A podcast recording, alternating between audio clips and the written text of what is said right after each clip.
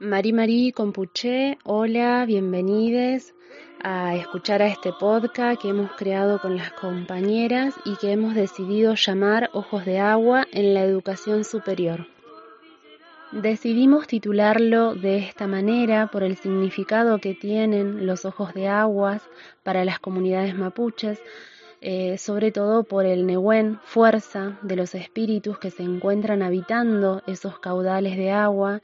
Y si quisiéramos hacer una alegoría, podríamos decir donde estas personas de raíces mapuches y no mapuches se encuentran trabajando en las universidades en clave de una educación intercultural portando esa parte de energía, ese Nehuen que busca transformar la educación desde adentro. El propósito de esta producción es poder promover la visibilización de las experiencias y proyectos de las cátedras libres, optativas y abiertas de las universidades de la Patagonia y en este caso convocamos a docentes de la Universidad Nacional del Comahue, sede Andina Cruz Bariloche, y de la Universidad Nacional de la Patagonia Juan Bosco, Comodoro Rivadavia, Chubut. Bien, para comenzar le vamos a dar la bienvenida a Paula Ramírez, profesora de la Universidad Nacional del Comahue, Unco Bariloche. Eh, hola, bienvenida Paula. Mari Mari Compuché, hola Mari, muy agradecida por la convocatoria a conversar, así que bueno, muchas gracias. Bien, eh, nuestro trabajo eh, que queremos eh, realizar con las compañeras es poder pensarnos un poquito en esto, en esto de la interculturalidad dentro de la universidad. ¿Nos podés hablar un poco sobre estos espacios en los cuales has estado? ¿Cómo comenzaste? sí, bueno, em, yo vengo trabajando con la interculturalidad eh, básicamente como experiencia, así la entiendo, y eh, comencé poco a poco en diversos espacios de la formación, incluso em, en espacios em, que no eran la universidad, em, y luego poco a poco lo fui llevando a los espacios más eh, curriculares y académicos mm. aquí en la, en la UNCO Bariloche. Em, creo que como inicio de esta, de esta búsqueda y de esta experiencia en torno a la interculturalidad, em, siempre recuerdo y tengo como, como acontecimiento, eh, digamos, algo que marca un antes y un después en esta búsqueda, eh, mis clases como docente de didáctica general en los profesorados de educación física, de matemática, de ciencias biológicas, donde em, recuerdo claramente que en una clase trabajando sobre las dimensiones eh, de la didáctica en relación al estudio de, del proceso de enseñanza y aprendizaje, un estudiante, Jesús Caitruz, que es además un, un amigo, un hermano, Em, plantea en medio de una clase numerosa em, un interrogante que para mí fue como el inicio de un trabajo más sistemático em, en torno a la interculturalidad. La autora que estábamos trabajando en ese momento es Vera Candau y entonces Jesús pregunta eh, qué conocen mis profesores, qué conoces vos y qué conoce la universidad acerca de la cultura de mi pueblo, porque no, no se trabaja en ningún lado. Dice, yo estoy empezando la formación, pero eh, no veo que eso esté presente. Bueno, esta pregunta a mí me interpela de una forma eh, muy fuerte y, como te decía, me genera toda el inicio de toda esa búsqueda Em, de cómo revisar eh, y modificar eh, la formación docente, sobre todo teniendo en cuenta el territorio que pisamos. Mm. Que esa fue, eh, que es el Gualmapu, y esa fue como mi, mi cable a tierra, mi, mi orientación para ir cambiando poco a poco eh, no solo el programa de, la materia en la que soy profesora regular y a cargo, sino también poder ir generando junto con otros compañeros un proyecto de investigación en interculturalidad y educación que hasta el momento no era una línea que se trabajara en la universidad, así que nos llevó bastante tiempo, eh, digo en la sede Bariloche, así que eso nos llevó como un tiempo, años de preparación, eh, sobre todo inicialmente con Andrés Paisalev, mm. que fue con quien eh, busqué reunirme y empezar como a construir cómo sería el proyecto, cuáles serían los propósitos. Eh, finalmente ese proyecto arranca en el año 2014 y, y, en la cátedra de didáctica general también más o menos en, esa, en ese momento, eh, incluyendo una unidad, eh, en la unidad de introducción al campo de la didáctica, la interculturalidad como uno de los temas pendientes de la agenda de la didáctica eh, desde, un, eh, desde una perspectiva crítica a la colonialidad modernidad. Así que mm, ese trabajo se fue fortaleciendo eh, con alguna publicación y sobre todo con el trabajo concreto en el día a día de las clases con los estudiantes que en, una no, no, sé si gran mayoría, porque digamos, una de las cosas que busqué fueron las estadísticas de cuántos estudiantes mapuche o el porcentaje de estudiantes y profesores mapuche cursan en el club. No estaban esos datos en ese momento, pero yo sí tenía la certeza que, que son muchos los estudiantes mapuche que en este territorio se están formando como docentes en la universidad. Así que mm, se fortaleció el programa de la Cátedra de Didáctica General, se fue fortaleciendo el trabajo de, investigación, porque desde ese primer proyecto que duró cuatro años, eh, abriendo como la línea de interculturalidad y educación, luego eh, armamos, presentamos otro proyecto que está en curso, donde está justamente también Mari como integrante eh, de ese equipo, que es un grupo que también eh, es toda en, sí mismo es toda una experiencia de interculturalidad porque el equipo es interdisciplinario, es intercultural.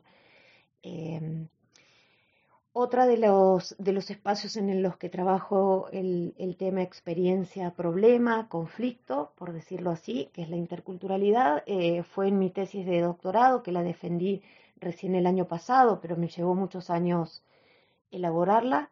También ahí em, lo que hago es hacer un, un, análisis de distintas perspectivas sobre la interculturalidad y luego planteo un, posible diseño didáctico intercultural eh, pensado desde aquí, ¿no? Desde justamente la sede de, Bariloche de Comahue y desde una perspectiva didáctica que es, eh, digamos, el campo de conocimiento eh, que yo enseño. Claro. Y más he trabajado. Y cuando vos mencionas esto de que hubo como, cuando vos arrancaste, no, no se estaba trabajando mucho con lo que es interculturalidad. ¿Qué apertura tuvo la universidad con respecto a las propuestas que se, se fueron llevando a cabo y que fueron proponiendo ustedes como, como equipo, como docentes de la universidad? Bien, eh, no fue fácil, fue un trabajo muy paso a paso, poco a poco, es decir, íbamos haciendo las propuestas, eh, poniendo un esfuerzo muy especial a, poder fundamentar el trabajo eh, que estábamos planteando, la necesidad de trabajar em, en esta línea. Eh, una de las cuestiones, aparte de todo lo que es el estado del arte sobre la investigación en mm. interculturalidad, también Em, uno de los argumentos tenía que ver con, con la voz misma, el, el, nombre mismo de nuestra universidad, que tiene una voz mapuche. Mm, eh, Comahue es... Eh, hay distintos significados por lo que yo estuve indagando sobre la palabra Comahue, pero fundamentalmente es un espacio em, de agua, es un espacio de fertilidad y que quiere, de alguna manera, quiso en su momento eh, plantear eh, el vínculo que necesariamente la universidad debería tener con eh, el lugar, el territorio en el que está emplazado y concretamente con las comunidades mapuche. Em, así que mm, pudimos, el proyecto de investigación no tuvo, tuvo una evaluación muy positiva desde el primer momento, el proyecto. Em, en lo que hace a la cátedra de didáctica general, em, también eh, mm, estuvo bien fundamentado desde lo bibliográfico y desde las unidades temáticas, así que no hubo problema en la presentación de ese programa en la Secretaría Académica y demás. Eh, con respecto a la tesis, eh, tampoco, porque digamos que ya se, mm, se reconoce que la interculturalidad es, una, es un espacio de vacancia, por decirlo así, como que es algo en lo que mm, es necesario continuar investigando y profundizando, mm, porque, entre otras cosas, eh, en las políticas educativas, las políticas públicas y en particular las educativas en la provincia de Río Negro, en otras también, pero en la provincia de Río Negro, han comenzado desde hace unos años atrás a incluir el eje de interculturalidad, pero eh, lo, que, mm, lo que está haciendo falta aún hoy, desde mi punto de vista, es una formación docente acorde a el cumplimiento y la concreción de esas políticas públicas. Entonces, por todos esos lugares buscamos poder fundamentar bien la inclusión de esta línea de trabajo en la universidad en distintos espacios y fue aceptado. Otro elemento importante que creo que se pone en juego es que Bariloche fue en el año 2015, eh, por ordenanza municipal, fue reconocido como municipio intercultural, con eh, en, su, en, su, ordenanza, la 2641, si mal no recuerdo, em, reconoce la preexistencia del pueblo mapuche tehuelche en esta zona y em, propicia o aloja o digamos de alguna manera abre la posibilidad de que se realicen acciones en ese sentido, no solamente en educación, sino también en otros ámbitos. Lamentablemente no es algo que haya prosperado demasiado, eh, pero nosotras en la universidad lo tomamos como también como un argumento para poder fundamentar estas líneas de trabajo. Claro. Y en relación a la experiencia de los estudiantes, eh, ¿cómo, podrías ver este impacto, también este reconocimiento, a veces el reconocerse o encontrarse en los apellidos, que es la, una de las claras marcas de, también de, podríamos decir, ¿no? De, de, de que somos descendientes de mapuche o de algunas comunidades que a veces o no, o no pertenecen, hay estudiantes que no todos los estudiantes pertenecen a comunidades, pero sí tienen su apellido la carga de que, son descendientes. Sí, em, particularmente en, en, el espacio que te estoy contando del proyecto de investigación y de la cátedra de didáctica general, no lo encaramos mm, por ese lado. Mm por el lado de los apellidos y de interpelación, digamos así, personal a los estudiantes. Más bien hacemos un trabajo de problematización de experiencias interculturales eh, atravesadas concretamente muchas veces por el racismo que, se vive en lo cotidiano en Bariloche, por el racismo epistémico también que se vive en la universidad, en el sentido que es una formación eh, claramente monocultural, eh, el conocimiento científico em, con rasgos, digamos, occidentales y patriarcales es lo que prima. Nosotros por ese lado lo encaramos, ¿no? Como problematizando situaciones, lo que sí es cierto, y en la línea de lo que vos decís, es que muchos nos hemos sentido interpelados a partir de esa problematización en común.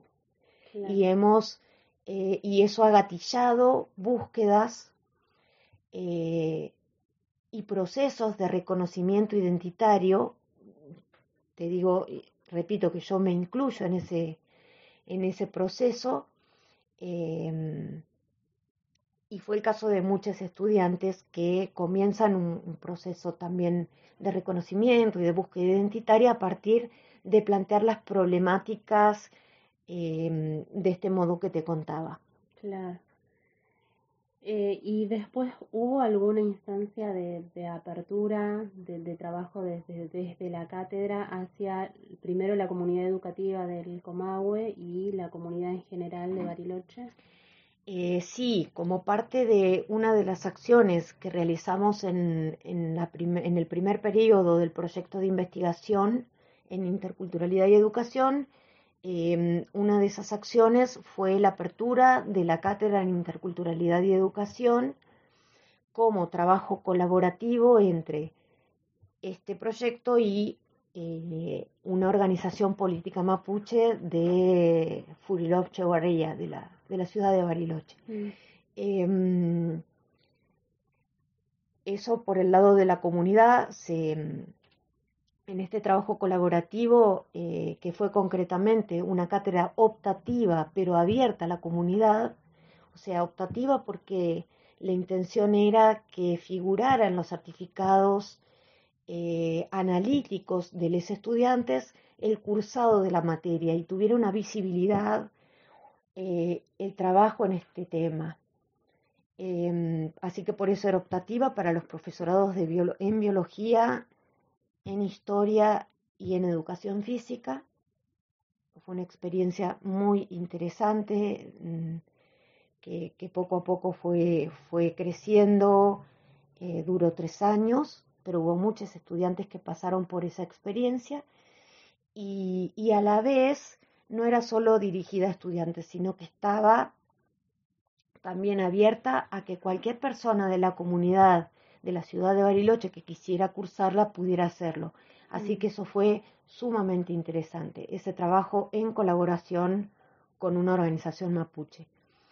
Em, otra, otra instancia de trabajo ya en la comunidad de docentes del club em, fue, bueno, por supuesto, tanto en, eventos como congresos y jornadas, donde siempre íbamos a llevar esta, esta palabra, compartir esta producción, contar lo que estábamos haciendo, sobre todo centrado en discutir acerca de los sentidos en disputa en torno a lo que es la interculturalidad también eh, hicimos algunos trabajos eh, con docentes, por ejemplo, del área de montaña, mm. eh, de la carrera de educación física en el CRU, con, con, una... Que son trabajos que quedaron abiertos, pero que plantearon la, la inquietud, o sea, eh, se fue abriendo el espacio de discusión sobre estas temáticas y mm, tengo entendido y considero que, se abrieron muchas instancias de trabajo en otros espacios a partir de esas intervenciones. Qué bueno, ¿no? Porque, o sea, cómo arrancó y cómo se fueron como tirando, podríamos decir metafóricamente, semillas, ¿no? Para que crecieran nuevos espacios donde se pudieran abordar, o sea, tanto la perspectiva de interculturalidad como eh, también esto de, poder empezar a cuestionar ¿no? el tema de la racialización.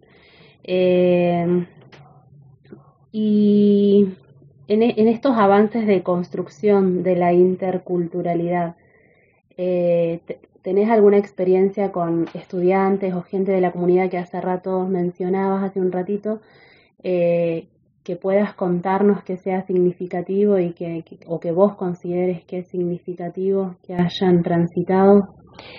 Sí, hay, hay muchas, eh, muchas experiencias, pero así en términos generales lo que a mí más me, me emociona, me impacta y donde veo un, un florecimiento, si se quiere, de esas semillas que, que vos mencionabas, es en, en cómo se pueden ir viendo y registrando procesos justamente de reconocimiento identitario, eh, donde un estudiante, por ejemplo, en un segundo año, donde está la materia didáctica general y se inicia eh,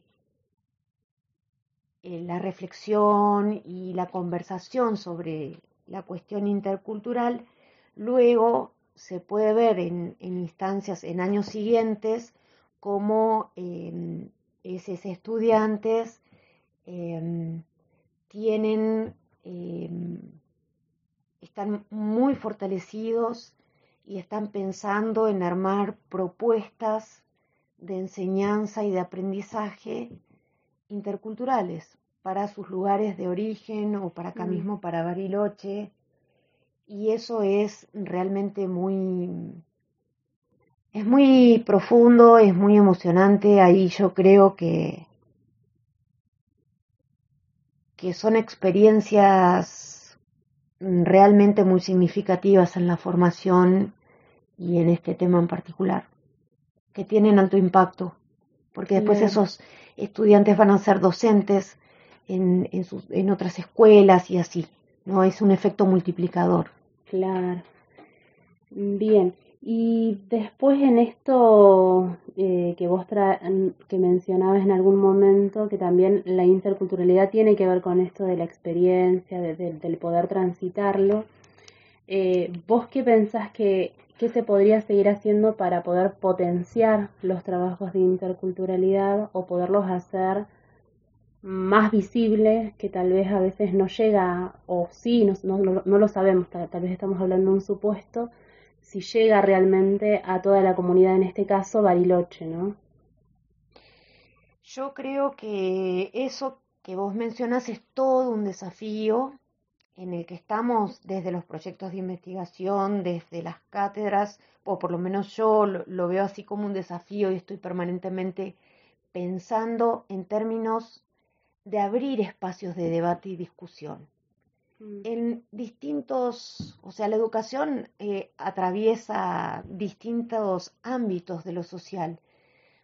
La salud, la justicia, el campo de todo lo que es la administración municipal, el turismo, o sea, hay un montón de espacios en los que creo que todavía está pendiente abrir espacios de discusión y de instalación de esta temática. O sea que yo creo que ahí hay mucho por hacer. En ese sentido, este año, en el primer cuatrimestre, también eh, fue, fue aprobado un curso de posgrado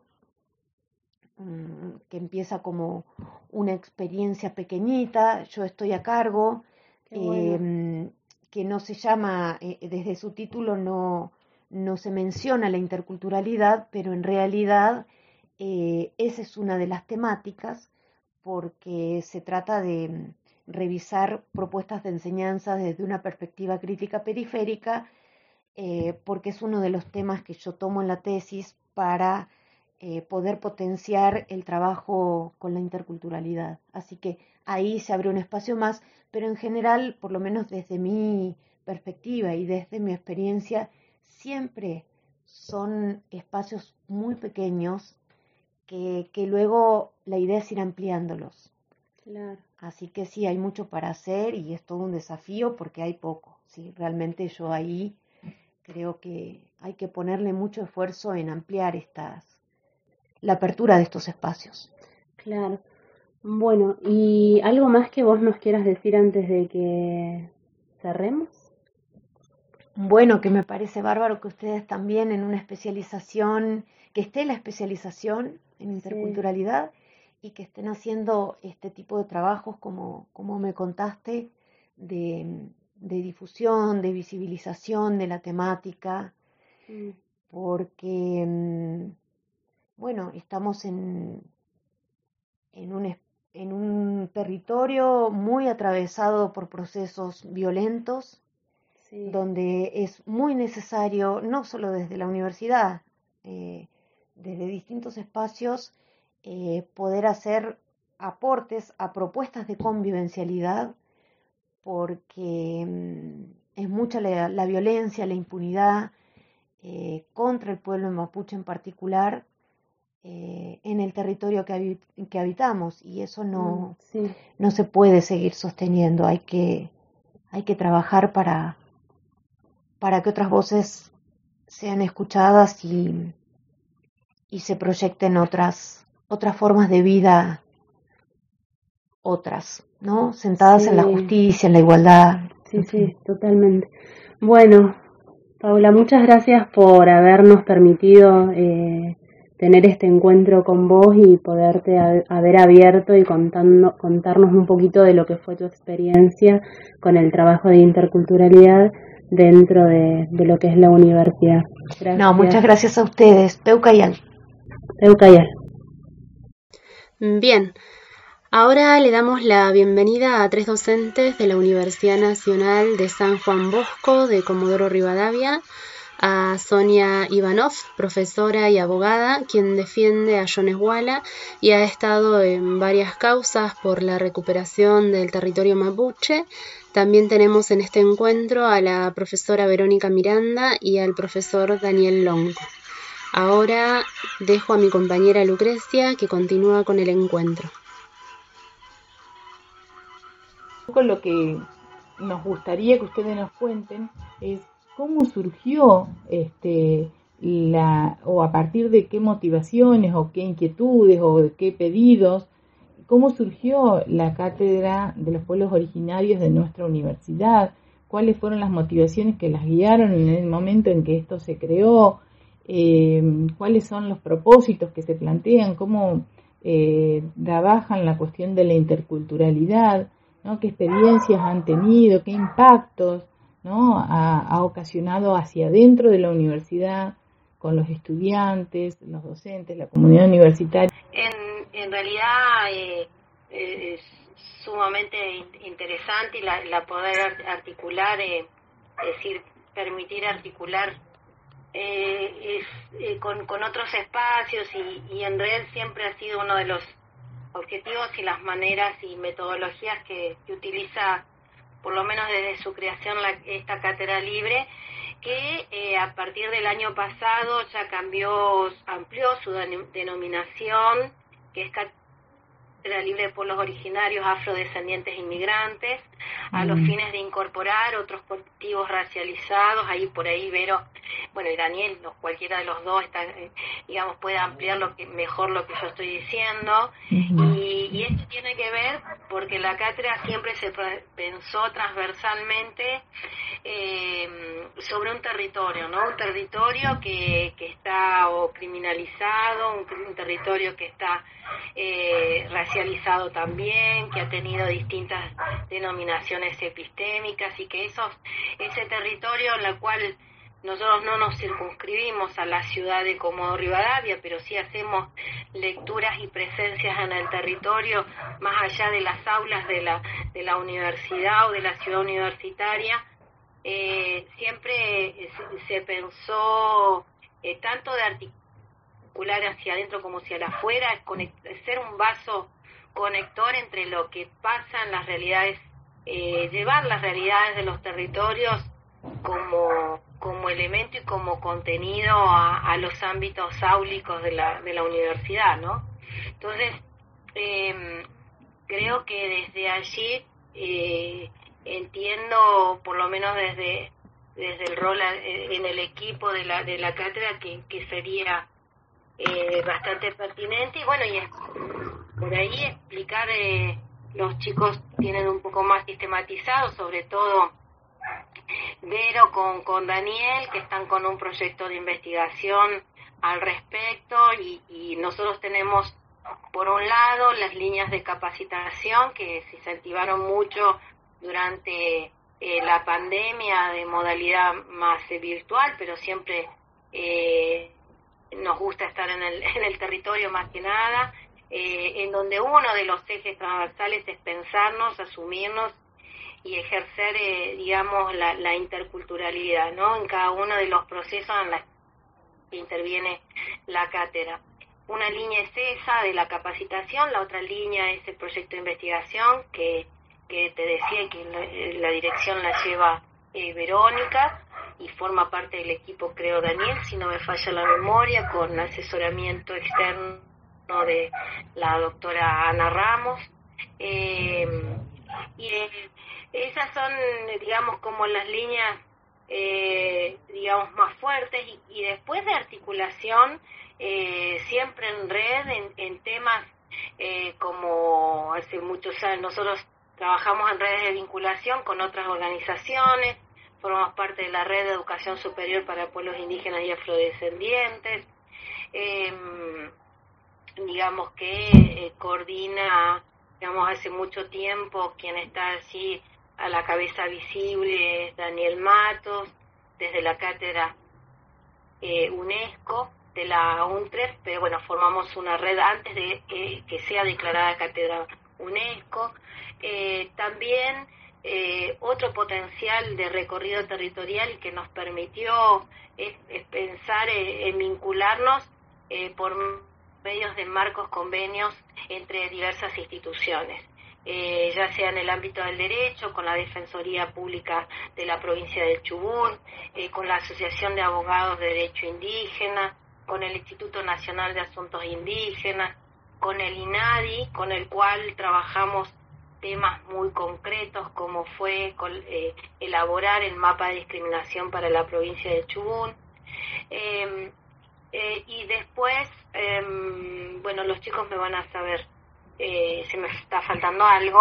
En esto de, la, de la red de vinculación con las instituciones, tanto de, presencia del Estado, em, mucha eh, también eh, escucha y, receptividad y ser un canal, un puente de justamente un puente intercultural entre lo que, los planteos de reivindicaciones de derechos de las comunidades indígenas o miembros de comunidades o autoridades políticas de las comunidades indígenas con eh, las no indígenas, ¿no? Ser un canal eh, para permitir eh, como espacio dentro de la universidad y me estoy acordando, bueno, dar tanto, estar sobre problemáticas que, inmediatas que se dan, ya sea el encarcelamiento de, del eh, en los procesos de recuperación, en los procesos de encarcelamiento desde el lonco Facundo Yoneguala, su liberación y que permitió que él diera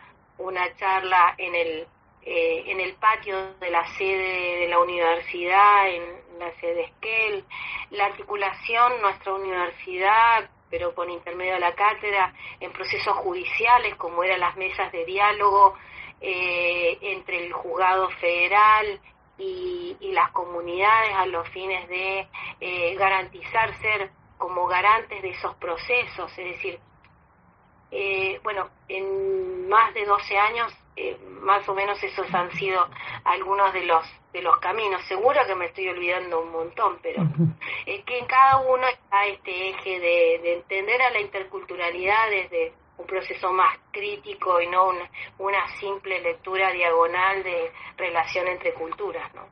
Está bien. Si me caigo, me levanto.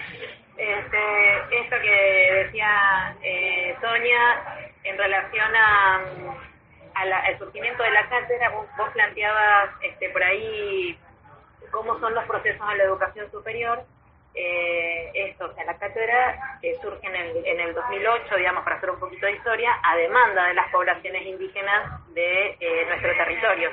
¿no? O sea, dando respuesta a una demanda explícita de las comunidades, ¿por qué? Porque nosotros tenemos una universidad que está sentada en territorio ancestral mapuche tehuelche y que no incorpora este, todavía, digamos, ¿no?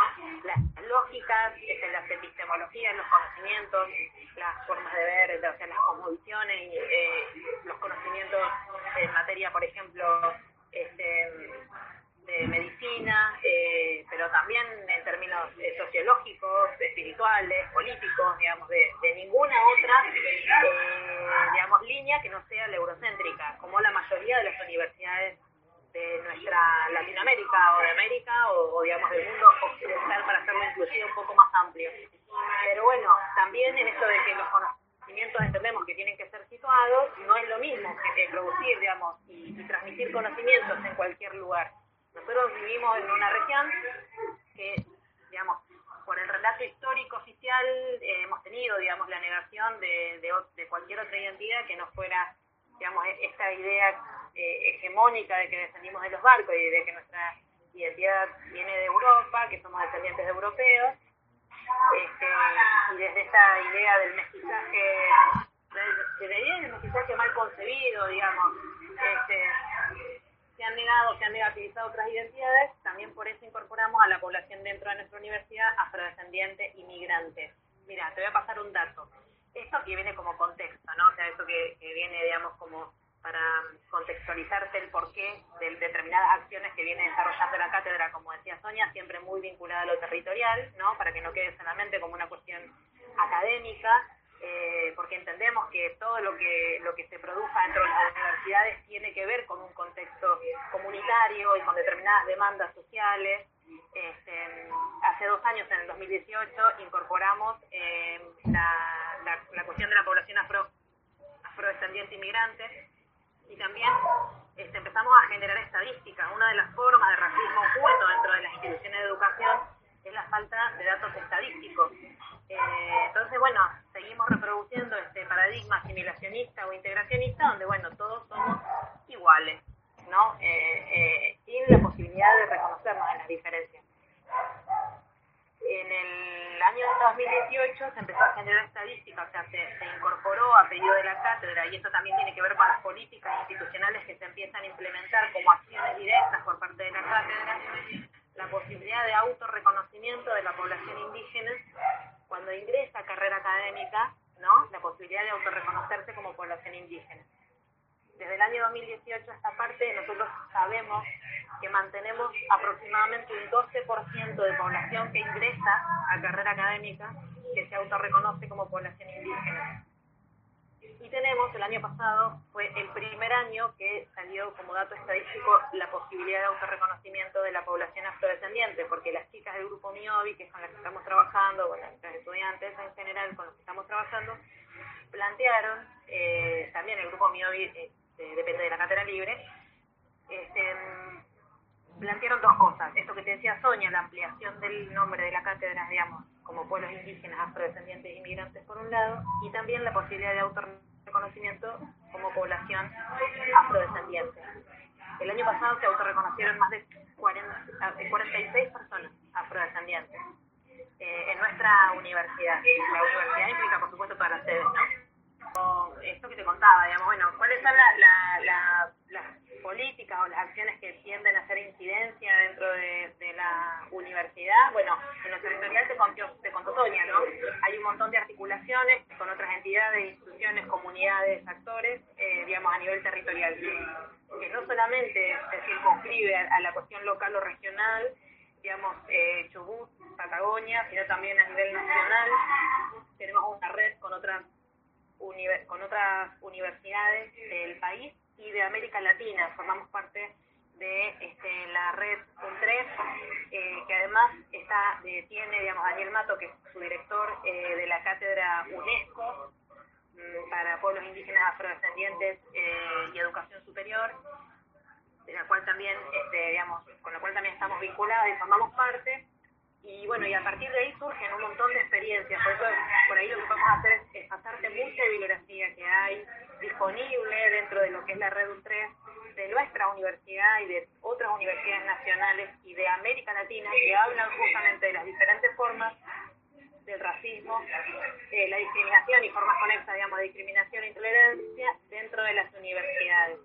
Y esto como acción concreta dentro de nuestra, de nuestra universidad, nuestra facultad, nosotros en trabajo social estamos eh, trabajando en la modificación del cambio del plan de estudio y digamos, solicitar que incorpore como eje transversal el tema de eh, derechos humanos, eh, interculturalidad y, género.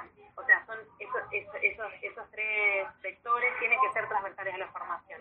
O sea, no es una cuestión, nosotros tenemos en la cátedra eh, un programa que se llama Intercátedras, que bueno, que vamos y hablamos de estos temas en las cátedras que nos invitan. Bueno, nosotros decimos hay que, como dice siempre Daniel, hay que institucionalizar voluntades, ¿no? ¿Qué significa que esto no puede ser no puede estar librado de la voluntad del docente tiene que ser una política institucional. Entonces, ahí em, se empieza a hacer incidencia en lo institucional. Bueno, esto tiene que ser este, y para esto, esto implica formar docentes también, porque no todos tenemos herramientas para, para, para formar en género, interculturalidad y derechos humanos. Bueno, entonces ahí empieza a, empieza a rodar, digamos, la rueda y genera todo un, eh, digamos, un un sistema que no tiene que ver solamente con la educación de nuestros profesionales, sino también con la educación de nuestros formadores, este, que tiene impacto, digo, no es solamente, uno a veces piensa, bueno, es para formar a aquellos que tienen, eh, digamos, vocación en las humanidades, no, no solamente, porque este, esto tiene que ser para todas las formaciones, la forma como ciudadanos, digo, o sea, no solamente como profesionales, que además sí tenemos intervención en lo social todos, aún los de ciencias maduras, eh, sino también como, digamos, para la convivencia social. Eso implica también interculturalizar las currículas, o sea, ver, revisar las formas en que generamos conocimiento, transmitimos conocimiento, y qué conocimiento, cuando nosotros hablamos de conocimiento significativo, hablamos del currículum como experiencia subjetiva, tiene que ver con esto de, bueno, ¿dónde estamos viviendo? Nosotros vivimos en Chubut. ¿Qué, ¿Qué, población tenemos en Chubut? Bueno, se destaca mucho la galeta. Sin duda, hubo, la hay, sí, también hay otras que están más negadas, más negativizadas, pero que conviven con nosotros y que es importante también poner en valor, si vamos a hablar de diversidad, este, esto, o sea, otras este, otras lógicas, digamos, generalmente, bueno, o sea, invisibilizadas o, muy maltratadas, digamos. Bueno, eso es un poco, la, bueno, el proyecto de interculturalidad de educación superior tiene que ver con esto. Nosotros llevamos adelante con la cátedra ya en el 2014, pero lo replicamos en el 2019, el mapa de la discriminación en la provincia del Chubut. Y dentro del proyecto de investigación lo que hicimos fue replicar un poco, o sea, acotar ese, ese cuestionario que está a nivel provincial, este, ajustarlo, digamos, a, a la universidad y empezamos a explorar cuáles son las experiencias vividas, vistas, sentidas de discriminación de nuestros estudiantes dentro de la facultad. Llevamos 125 encuestas hechas de manera presencial porque fueron en el 2019. Bueno, y ahí hay como datos interesantes. Digo, viste como en género se ha trabajado mucho sobre encuestas para hacer protocolos. Bueno, no tenemos en las instituciones protocolos que atiendan la cuestión de la discriminación racial, por ejemplo, este, que no es menos importante. Hay cosas que están naturalizadas.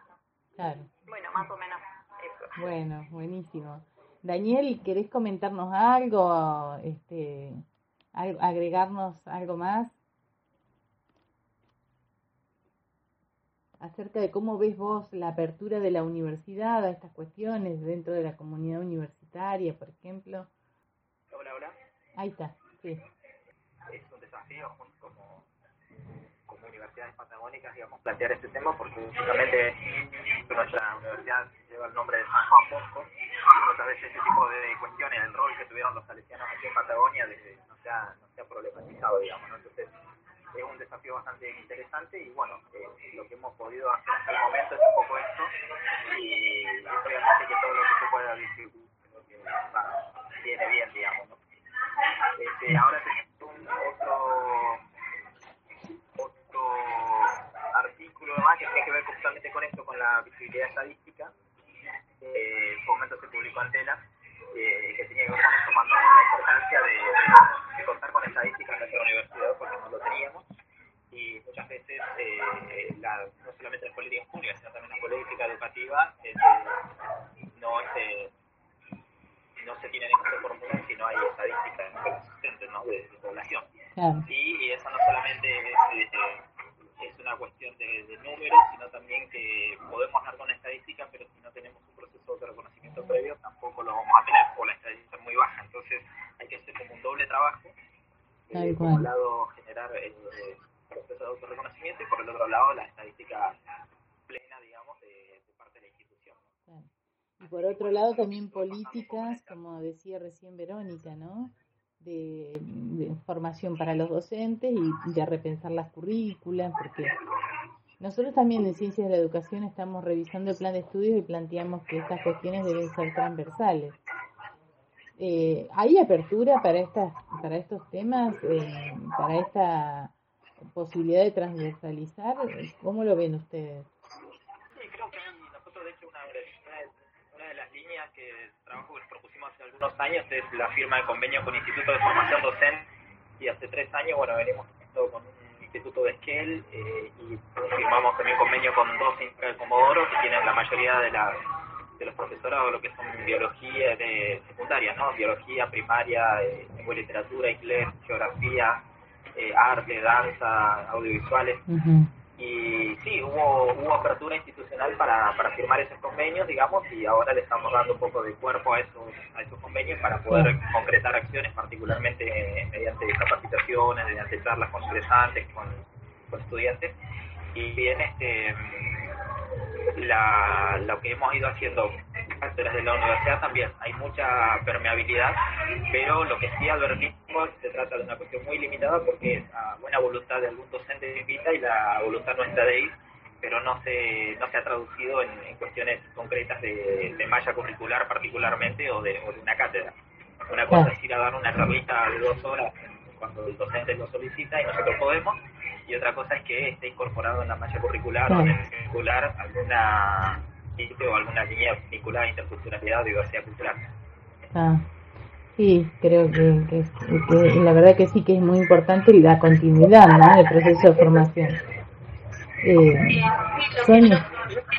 quería, aportar y que me parece que es, eh, digamos, importante, eh, que vengo trabajando junto con otros compañeros de la y que son de otras cátedras en el país, eh, María José Burwinsen, Julio García y Sandra Ceballos, en una adenda, en una ampliación de derechos en la Ley de Educación Superior. en la última reunión del CIN se emitió una resolución eh, con el agrado de las 42 universidades nacionales de incorporar los derechos de los pueblos indígenas y los afrodescendientes en la Ley de Educación Superior que tenía una, un, sí, una pertinencia de mujeres y sobre personas con eh, capacidad diferentes o discapacidad, pero no incluía eh, la necesidad de los derechos de los pueblos indígenas y de los afrodescendientes, eh, o de derechos de las personas de pueblos indígenas y afrodescendientes.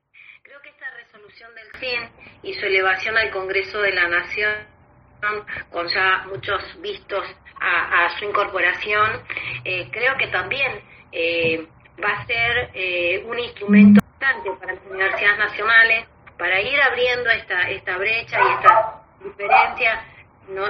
Bien como señalaba, no es un camino fácil, no es un camino, tiene que ser transversal. Muchas veces a mí me, plantearon desde la misma creación de la cátedra por qué no íbamos a humanidades o porque soy abogada porque no iba a jurídica. Y esto no es un compartimento estanco, eh, justamente, es decir, eh, mucho de la construcción del conocimiento, de hecho, eh, a veces hemos eh, debatido estas líneas, ¿no? En los eslogans, en los de la universidad que se tomaban los objetivos de la universidad. Eh, yo me acuerdo que lo escuchaba en las voces de Moisés, eh, eh, al conocimiento universal. ¿Y qué es ese universalismo? ¿no? No permite otros saberes, entonces, eh, y está en nuestro, en nuestro estatuto de la universidad, ¿no? Hablar de, de ese conocimiento universal que todos, bueno, los que estamos hablando de esto, sabemos que la tendencia al conocimiento universal eh, o a la formación, digamos, académica, es la, la, que genera la universidad, no el, eh, los saberes eh, digamos, de, las comunidades, los, los previos, y digamos, los, los eh, las culturas, es decir, sabemos que todos eh, los sujetos que estuvieron en misiones no son productores de conocimiento, que para ejercer una profesión, eh, bueno, ayer justo estoy con un proceso de debate judicializado acá en el ministerio, es decir, no reconocer a eh, lo que serían como los maestros dentro de la cultura mapuche, porque no tienen título. Es decir, hasta que no esté avalado por el Estado, o en este caso por una unidad académica, sea universitaria o no universitaria, como son los técnicos, invalidan o cualquier tipo de, de saber. Entonces, me parece que eh, esa también son, son cuestiones a, a, tener en cuenta. Si bien hay análisis y avances en los, eh, en los planes de estudio, eh, digamos, en algunos casos yo te podría decir que en algunos institutos se eliminó hasta derechos humanos, ¿no? Mm, en los nuevos planes de estudio. Y eso es porque no entendió ni los equipos directivos la necesidad del futuro profesional o el eh, futuro profesor, eh, digamos, validarlo con ciertos conocimientos eh, dentro de em, como observador o como análisis de las problemáticas socioculturales o diversidad en donde va a estar enclavado su, ejercicio profesional y además como sujeto de derechos humanos.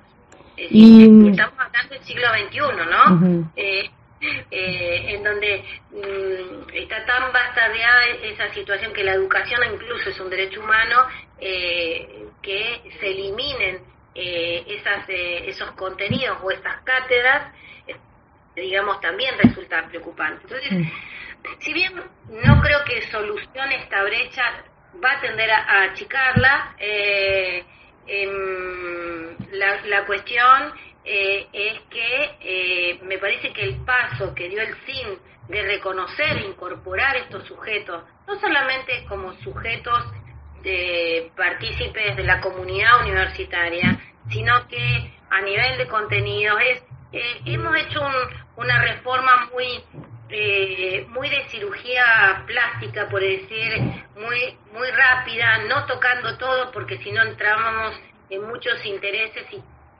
todos los rectores quieren reformar la ley y entonces íbamos a entrar en un debate que no era el que necesitan hoy los pueblos indígenas y afrodescendientes, sino que sean incluidos, porque estábamos partiendo de una discriminación eh, eh, negativa al ser invisibilizados solamente al no ser mencionados en la ley de educación superior. ¿no? Claro.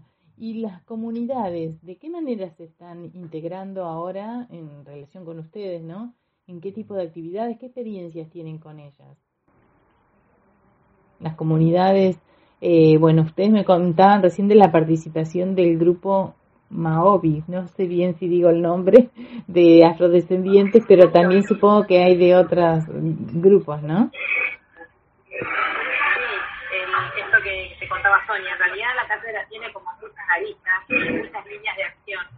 Eh, a ver, eh, por ejemplo, en uno de los programas de la cátedra eh, está a cargo de, de Vero Castro, eh, que es mapuche y que da el curso de Mapuzungún dentro de la universidad. También estaba dictando dentro de UPAMI este, un curso sobre la, la cuestión medicinal mapuche, bueno, un poco más amplio, eh, Belén, que también se autorreconoce llama el pueblo mapuche. Eh, y después hay otras actividades, bueno, en el proyecto de investigación y todos nuestros estudiantes, la mayoría, son, eh, digamos, o indígenas o afrodescendientes o migrantes, tenemos otros que no, pero en su mayoría sí. Eh, bueno, eso que te decía, la comunidad afro ha participado en la modificación de, la solicitud al rector para la incorporación de la, posibilidad de autorreconocimiento. Eh, y después, bueno, también estamos trabajando, digamos, intentando ¿no? Eh, fortalecer, digamos, dentro de la facultad eh, las posibilidades de autorreconocimiento de la población indígena afrodescendiente, eh, que también dentro de las cátedras, nosotros tenemos muchos estudiantes, por ejemplo, que son indígenas afrodescendientes y que son auxiliares de segunda, entonces también empiezan a introducir en las cátedras, digamos, esta idea de que es importante eh, modificar la currícula, hacerla más atenta a la diversidad cultural, este, trabajando con los docentes. Después hay otras cuestiones como decía Sonia, esto que te dice de la adenda de la ley, que es uno de los tres abogados que está trabajando en esa que trabajó en la modificación de esa ley a nivel nacional. La cátedra forma parte de este proyecto. El rector participó en esas reuniones y dio su aval. Y, también las comunidades indígenas y afrodescendientes este, han participado, digamos, de esas reuniones. No fueron reuniones académicas eh, solamente, o sea, participaron fuertemente representantes, digamos, de, de las comunidades de los pueblos de todo el país. Este, Bien, y bueno, no sé si Daniel quiere agregar algo. No sé, eh, Daniel, ¿querés comentar algo más? Bueno, en realidad, a la, respecto de la vinculación con las comunidades es permanente, digamos. Nosotros, de hecho, bueno, yo pertenezco al Consejo de por eso que también eh, eh, trabajamos con, también con miembros, que a veces hay que, creo que especificar un poco porque hay, yo por ejemplo, no pertenezco a ninguna comunidad. Entonces, eh, generalmente hoy se, muchas veces se, se habla mucho de comunidades cuando también hay miembros y organizaciones que no forman parte de una comunidad en sí, como lo estableció en algún momento el Estado mediante una ley que definió que es una comunidad. Entonces, eh, a veces también es, es, un desafío ir rompiendo con estos formatos que se establecen y básicamente introducir, nosotros introducir la discusión política, si quieren, porque a veces eh, la discusión en, lo territorial a veces está vinculado al territorio, en la discusión de las de las necesidades materiales de existencia concreta, digamos, no recorrer las comunidades ahora están preocupadas porque es un invierno, hay que provisionarse hay que provisionarse de, otras cuestiones y tal vez no están dando un debate respecto de la, reforma de la ley de educación superior. Entonces, como espacio de articulación académico y territorial, nosotros creo que podemos plantear esos debates y en, la ley de otras instituciones u otros objetivos y demás, y eh, particularmente la vínculo con las comunidades es, permanente, digamos, ¿no? O sea, estamos en, en diálogo permanente, en, en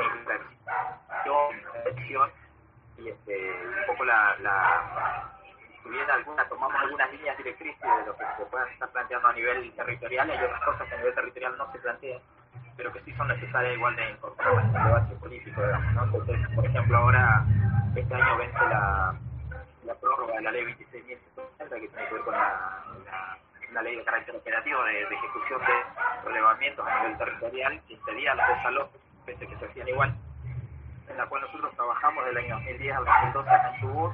Eh, y por ejemplo, bueno, si esta es una ley bastante importante que si se cae ahora en la prórroga, bueno, habilitaría una serie de demandas y desalojos este, muy grandes, digamos, ¿no? Lo cual pone en riesgo la cuestión territorial y es el principal foco, el epicentro del conflicto que hay hoy. Pero bueno, no, no están en esa discusión, no lo ven muy de cerca, no les interesa o están preocupados por otras más urgentes, como te digo, conseguir leña para el invierno o otras cosas. Entonces también es importante que hayan, necesitan estos espacios que puedan plantear estos debates o con el Congreso de la Nación, con diputados y demás, para poder también seguir ir cubriendo los múltiples frentes que ahí por hoy hoy tiene la, la cuestión originaria, digamos. La, parte académica, la parte política, la parte legislativa, la parte educativa, la parte social, la parte económica, digamos, son como muchos frentes y entonces a veces es, importante que haya, haya gente, digamos, diferentes espacios para poder plantear esta idea. Bueno, este, no sé si quieren agregar algo más, pero les agradezco muchísimo, este, primero por el trabajo que hacen. Eh, la verdad que es muy valioso. Muchas de las inquietudes y el interés por hacer esta especialización surge a partir de actividades que ustedes hicieron que yo fui siguiendo también. Eh, y bueno, aparte de intereses personales, ¿no? Desde lo académico, desde la formación. Eh, así que bueno, agradezco mucho la colaboración de ustedes para, para, para hacer este producto, un podcast que después cuando esté armado se los voy a compartir porque ustedes lo pueden usar también para difundir. Y mm, bueno, y en nombre del equipo y de la especialización, muchas gracias ¿no? por colaborar. Así que, y gracias por ser ese ojo de agua dentro de la educación superior que se resiste a estos modelos colonizadores o eurocéntricos para pensar un conocimiento, el conocimiento de otra manera dentro de la universidad ¿no? y las prácticas también. Así que bueno, este, muchas gracias y seguimos en contacto. Después les mando nuestra producción. Vale, buenísimo, Lucrecia. Muchas gracias a vos. Y nada, estamos eh, a disposición para lo que necesiten. Bueno. saludos. Bueno, saludos. Chao. Gracias a ustedes. Chao. Bueno, para ir cerrando este encuentro, nos gustaría mencionar que, dentro de las universidades que seleccionamos de la Patagonia hay grupos de docencia, investigación y extensión orientados a trabajos sobre la interculturalidad y también hay cátedras que son pensadas desde las perspectivas interculturales. A partir de los relatos de las cátedras invitadas en este podcast, reafirmamos que es necesario distanciarnos de la idea de saber universal para comenzar a pensar en los saberes que habitan en los diferentes territorios donde se ubican las universidades, en Wolmapu, que, que nos permita pensar, analizar, observar la realidad y así poder comenzar a reconocer en estos relatos la posibilidad de refundar eh, nuevas formas de conocer a partir de, a partir de las cosmovisiones de los pueblos originarios, apostando a que resulte posible pensar nuevas prácticas de manera crítica a través de saberes que deben ser pensados en términos de descolonización aunque se den en espacios micros, aunque sean pequeños intentos para la construcción desde la interculturalidad, sabemos que, son los primeros pasos para descolonizar los saberes y el pensamiento hegemónico. Eh, quienes participamos en la realización de este podcast, eh, María Guayquil, quien les habla, eh, Lucrecia Fallon y Valeria Saihueque, agradecemos a los docentes de la, de la Universidad del Comahue y de la Universidad Nacional de la Patagonia San Juan Bosco que colaboraron en este espacio en una forma más de reflexión y acción sobre el territorio.